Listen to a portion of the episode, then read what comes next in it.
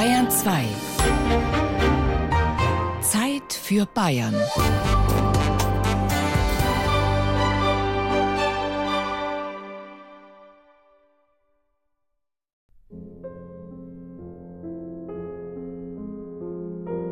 Wir sind da ganz pragmatisch rangegangen.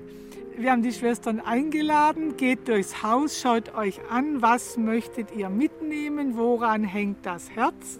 Ein spezielles Kreuz, was den Schwestern am Herzen gelegen ist, haben wir mitgenommen. Wir haben Dominikus und Katharina die Figuren mitgenommen. Ich finde es eine coole Form zu leben auf dem, was die Schwestern hier zum Beispiel aufgebaut haben. Es ist nicht eine x-beliebige Wohnung, sondern es ist ein besonderer Ort für mich. Das ist ja gekauft worden von der Gemeinde, was natürlich aus meiner Sicht super mutig war, aber ein super Schritt war. Und seitdem wird es entwickelt und entwickelt sich zum Positiven. Und ja, es ist Leben drin. Es, es lebt weiter, es ist weiter Mittelpunkt von Furt. Es gibt viele so Oldtimer-Zentren weltweit, die nach diesem Konzept gemacht worden sind. Ich war im Grunde der Erste, der das gemacht hat. Und das war für die Zeit damals eigentlich schon was Besonderes, weil alle damals die alten Autos, wie überhaupt Autos, gern in so hochglanzpolierten Hallen gesehen haben. Die Klöster sind jedenfalls ein Thema, das uns alle betreffen sollte, weil die Klöster prägen Bayern, gar keine Frage. Sie sind mitverantwortlich dafür, wie wir sind. Das sind fast schon ein bisschen magische Orte. Wenn Sie sich anschauen, wie diese Klöster aussehen, wo die stehen, Frauenchiemsee, Frauenwörth, Diesen, das sind wahnsinnige Orte. Das sind Orte des Geistes.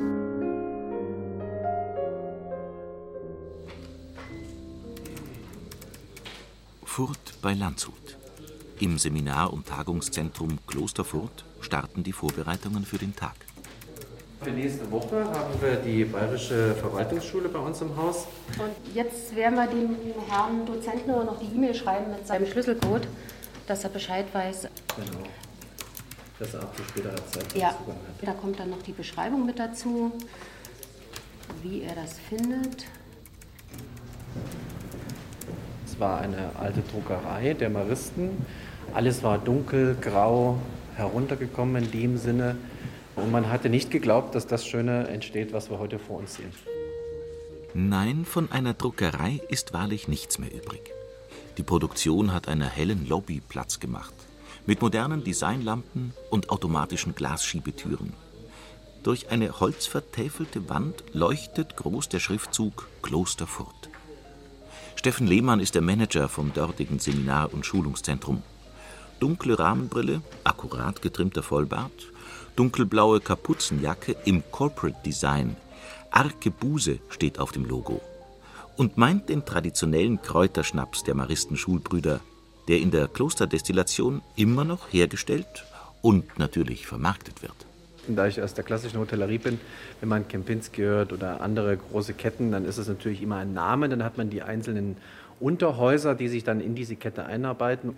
Und das Gleiche ist dieses Konzept, was wir ins Klosterfort übernehmen wollten. Klosterfort als Dachmarke selbst mit unserem Logo, was wir haben, und die einzelnen Outlets, die dem untergeordnet sind. Da gehört die Klosterdestillation dazu, das Kloster Bräustübel, das äh, Furter Kloster Bier und das Seminar- und Schulungszentrum. 2015 ist die aktive Ära der Maristenschulbrüder in Fürth zu Ende gegangen. Genau ein Jahrhundert und ein Jahr nach der Klostergründung. Ihr ehemaliges Gymnasium ist innerhalb des Orts umgezogen, wird nun vom Bistum Regensburg betrieben. 16 der Furter Maristenbrüder leben noch. Sie haben sich im ältesten Teil des Klostergebäudes einen Alterswohnsitz eingerichtet. Früher war das Kloster noch, eine Brauerei hat es gegeben, das war die Klosterbrauerei und äh, dann hat es das normale Kloster gegeben, da waren Klosterbrüder da, es war Schule damals noch zu dem Zeitpunkt, wo ich jetzt da war. Der Hintergrundgedanke Kloster und Schule ist wieder irgendwo aufgefasst worden mit dem äh, Bildungszentrum und auch die Brauerei ist wieder eingezogen, das ja mal eine Zeit weg war. Und das sind genau die Sachen, die es Furt früher gehabt hat, das bringt man wieder nach Furt. Ja, das selbstgebraute Bier, spitzenmäßig gelungen. Das ist ein tolles Gebäude, das Ambiente ist schön. Das ist wirklich ein Traum geworden da oben. Und wir freuen uns, dass das in Furterer Hand quasi geblieben ist. Und in der Zwischenzeit ist das eine tolle Entwicklung mit dem Brostübel, mit der Verwaltungsschule Also wir sind als Vortrag richtig stolz darauf, dass er das so ergeben hat. In der dreieinhalbtausend Seelengemeinde Furth ist förmlich mit den Händen zu greifen, wie ein Ort auf den Fundamenten seiner Geschichte ruht. Hundert Jahre lang war das Maristenkloster der Hauptarbeitgeber. Rund 200 Leute waren beschäftigt in Landwirtschaft, Brauerei, Hühnerstall, Schreinerei, Druckerei oder Schnapsbrennerei. Die wirtschaftliche Dynamik dort stärkte die gesamte Region. Was also braucht ein Ort wie Furth, wenn ein so starker Impulsgeber wie das Kloster immer mehr an Kraft verliert und sich allmählich ganz verabschiedet? Das stand fast sogar an dritter Stelle, weil was tut dem Ort gut, kann man erst dann klären, wenn ich weiß, dass das, was wir auch immer oben umsetzen, zumindest eine schwarze Null erzeugt. Ich glaube, dass Furth nicht in der Lage gewesen wäre, auf die lange Zeit große Defizite aus dem Objekt mitzutragen, sondern es war wichtig, dass eine gewisse Identität bleibt. Die konnten wir mit einem Bildungsträgerangebot mit Sicherheit anbieten, aber auch, dass irgendwann das Ganze sich wirtschaftlich trägt. Das war auch eine ganz wichtige Forderung aus dem Zukunftskreis. Die Lösung, die Bürgermeister Andreas Horsche zusammen mit der Gemeinde Furth gefunden hat, war ein Kommunalunternehmen. Das hat nicht nur das Kloster gekauft, sondern auch knapp 9 Millionen Euro investiert, die nun wieder erwirtschaftet werden wollen. Über den Kaufpreis hat die Gemeinde Stillschweigen vereinbart. Für Armin Wouters von der Erzdiözese München-Freising spielt der ohnehin eine untergeordnete Rolle. Sein Referat ist zuständig für rund 100 Klöster, teils noch mit Konvent, teils ohne. Das verlassene Kloster Reisach im oberbayerischen Inntal zum Beispiel hätte die Diözese für einen einzigen symbolischen Euro kaufen können. Es geht ja nicht um den Erwerb, sondern eigentlich um den Unterhalt historischer Gebäude. Und der Unterhalt ist das Teure, nicht der Erwerb. Also deswegen muss man das gut überlegen, ob man sich historische, denkmalgeschützte, in der Substanz sanierungsbedürftige Gebäude billig an Land holt.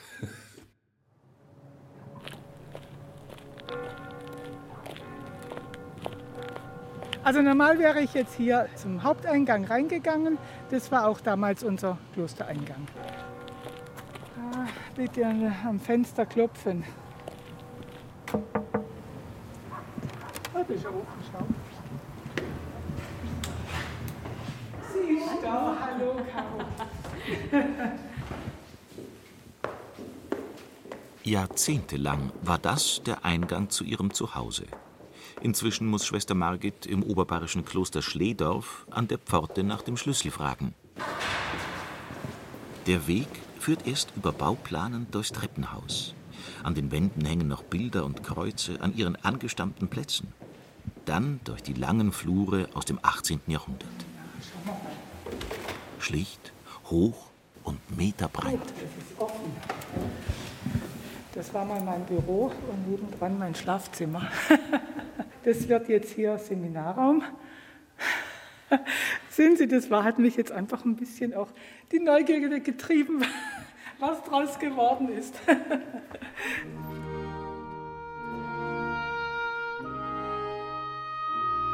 Zehntausend Quadratmeter Barockkloster hatten die Missionsdominikanerinnen zuletzt in Schledorf am Kochelsee bewirtschaftet. Unter anderem mit Klosterladen und Tagungshaus früher einmal sogar mit einer bekannten Stickerei für Fahnen und Messgewänder. Vor etwa sechs Jahren wurde klar, die schwarze Null, die so ein Haus erwirtschaften muss, war zur Last geworden. Wir haben einfach gemerkt, dass wir von den Kosten her dieses Haus nicht mehr tragen können. Es sind so viele große Renovierungen angefallen und das haben wir überschlagen. Also da hätten wir sehr große Summen reinstecken müssen. Aus dem Wunsch heraus, den richtigen Moment nicht zu verpassen, noch selbst über ihre Zukunft zu entscheiden, bevor es andere tun, machten sich die Schledorfer Missionsdominikanerinnen auf die Suche nach einem Käufer. Mit einem Konzept in ihrem Sinn.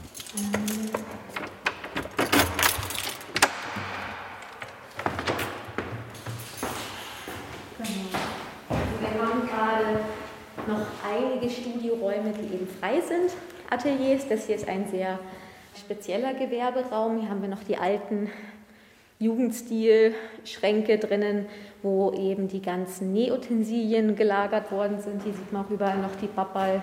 Und wir werden eben jetzt noch in diesem Jahr die restlichen Gewerberäume ausschreiben und sind dann auch ganz gespannt, was eben für Leute sich hier noch ansiedeln zum Arbeiten.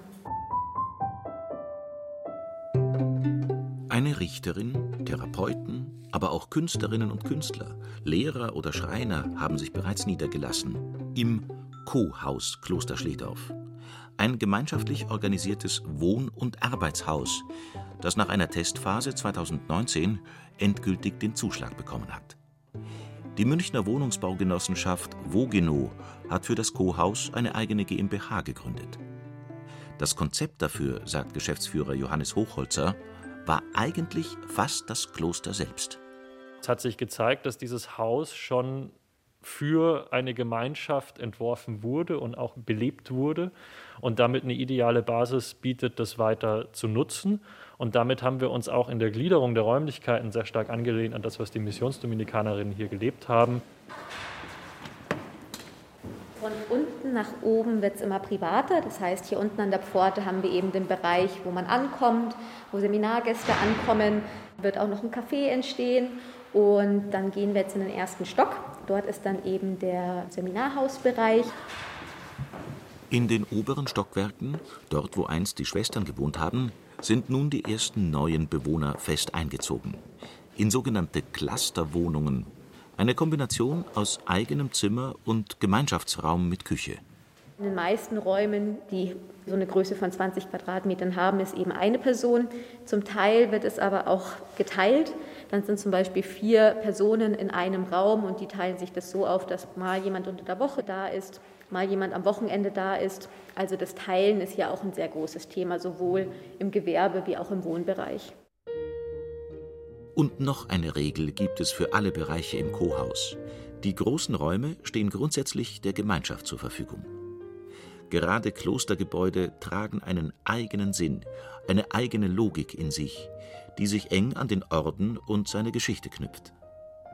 Die große Kunst bei der Suche nach einem neuen Konzept ist, so scheint es, sich diese Logik zunutze zu machen und sie dann mit den Bedürfnissen neuer Bewohner und der Nachbarn in Einklang zu bringen.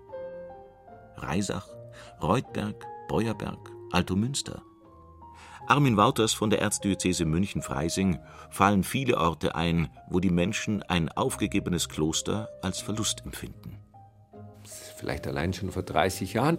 Aus der Verwandtschaft ist dann jemand ins nahegelegene Kloster gegangen. Also da hat man irgendeine Großtante, die war da auch mal. Also gab es familiäre, traditionelle Beziehungen. Es gab immer den Klostermarkt oder die in Altomünster, die Schwestern haben eine Heißmangel betrieben. Also man ist ins Kloster und hat eine Wäsche abgegeben und hat die dann wieder geholt. So gibt es Lebensbeziehungen. Bildung Arbeit und natürlich auch Spiritualität. Die vielen hundert Klöster haben in Bayern Identität geprägt, oft über Jahrhunderte. Und darum sollten Klöster auch weiterhin Orte der Identität bleiben, wünscht sich der oberste bayerische Denkmalschützer, Generalkonservator Matthias Pfeil. Am Geist orientiert sollten sie sein und damit auch am Menschen. Menschenbildung im weitesten Sinne bieten. Das ist zum Beispiel in Plankstetten eben mit diesem biologischen Acker- und Landbau, finde ich toll. Das ist eine Schule, die äh, Bauern zeigt, wie, wie man es machen kann. In Klosterreiten-Haslach bei Burghausen, da ist die TU München drin. Und das passt natürlich auch wunderbar, weil die universitäre Nutzung ist eine Nutzung der Lehre und die Klöster waren auch Orte der Lehre, der Weiterbildung, der Ausbildung von Menschen.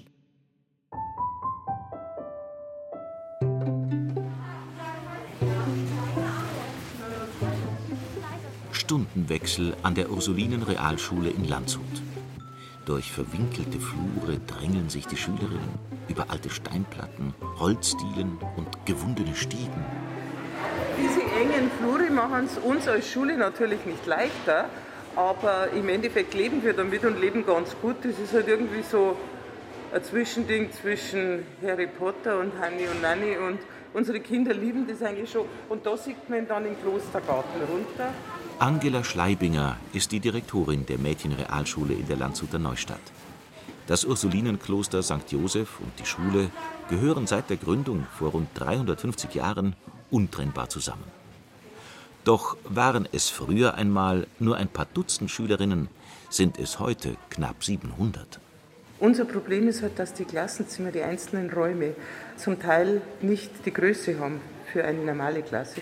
Es ist halt sehr eng, weil zum Beispiel das Besprechungszimmer von der Schwester Andrea, von der Oberin, wurde ein Klassenzimmer und da haben halt bloß 15, 16 Kinder Platz drin. Das soll sich nun ändern. 2015 haben die Ursulinen das Kloster verlassen und es an die Erzdiözese München-Freising verkauft. Die nimmt jetzt 55 Millionen Euro in die Hand.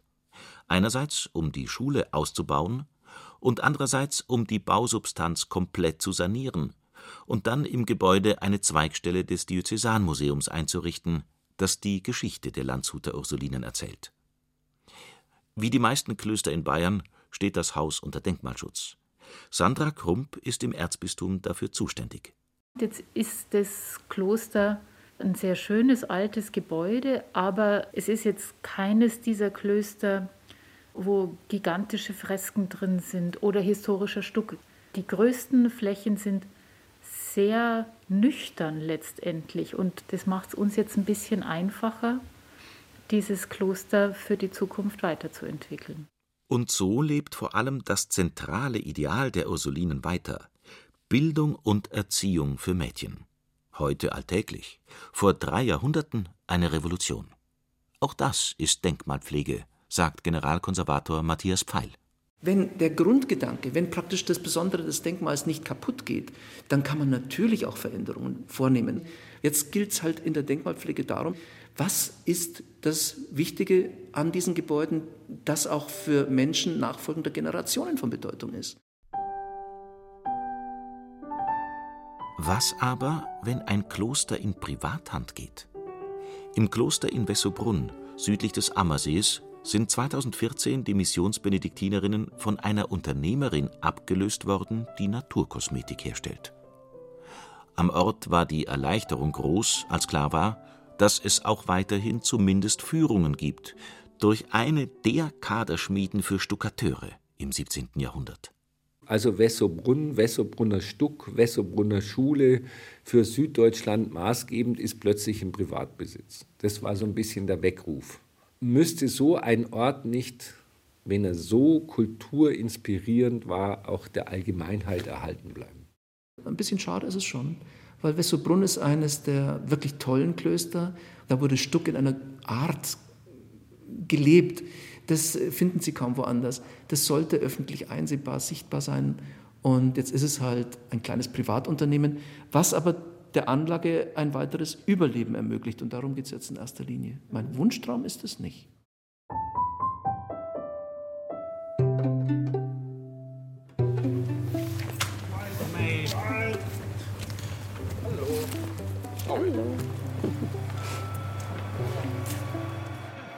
Hier ist unser Motorenbau.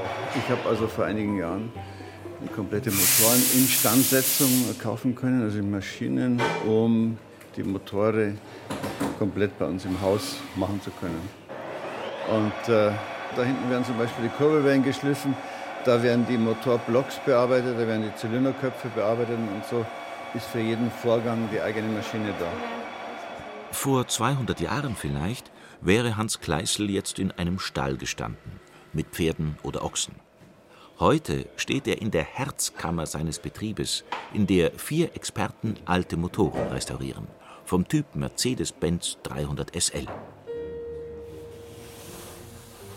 Im ehemaligen Wirtschaftstrakt des einstmals berühmten Klosters Polling bei Weilheim wurde die Säkularisierung gewissermaßen auf die Spitze getrieben. Im 18. Jahrhundert kam nach Polling, wer sich am deutschen Bildungs- und Wissenschaftsbetrieb beteiligen wollte. 80.000 wertvolle Bücher hatten die Augustiner Chorherren einst in der Klosterbibliothek gesammelt. Heute kommen Oldtimer-Fans aus der ganzen Welt nach Polling für einen erstklassig sanierten 300er SL Flügeltürer oder Roadster.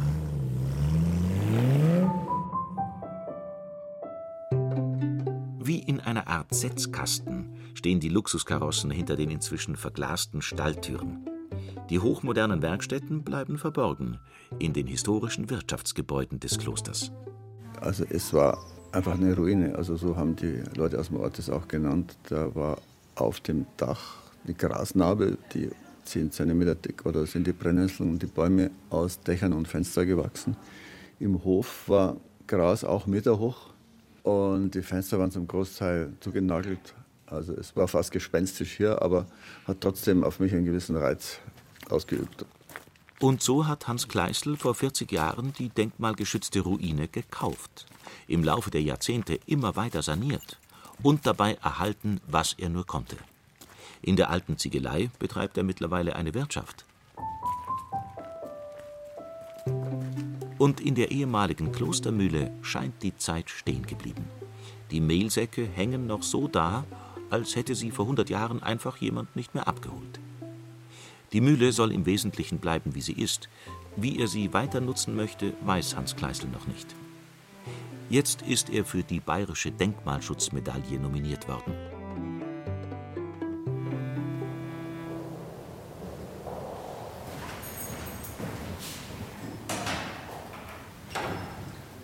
In Furt bei Landshut steht Bruder Andreas in der leergeräumten früheren Klosterkirche. Der Mittelgang ist noch erkennbar. Kabel ragen aus dem Boden. Fast 50 Jahre lang war die Kirche das Zentrum seines Lebens als Maristenschulbruder. Wir haben die ganzen Bänke abgebaut, die elektrischen Sachen sind alle heraus und der Altar wird noch abgebaut. Der wird nicht zertrümmert, der wird abgebaut. Und im Zuge der Modernisierung werden wir im Frühjahr 2021 dann noch die Kirche modernisieren zu einem äh, großen äh, Bürgersaal für die Gemeinde Furt und flexiblen kleinen Tagungsräumen noch.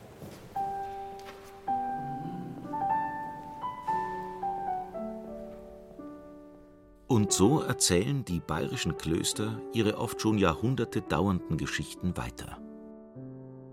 Es sind Geschichten von ungezählten Umbrüchen, von Blütezeiten, Krisen und Neuanfängen, von Wandel und Veränderung.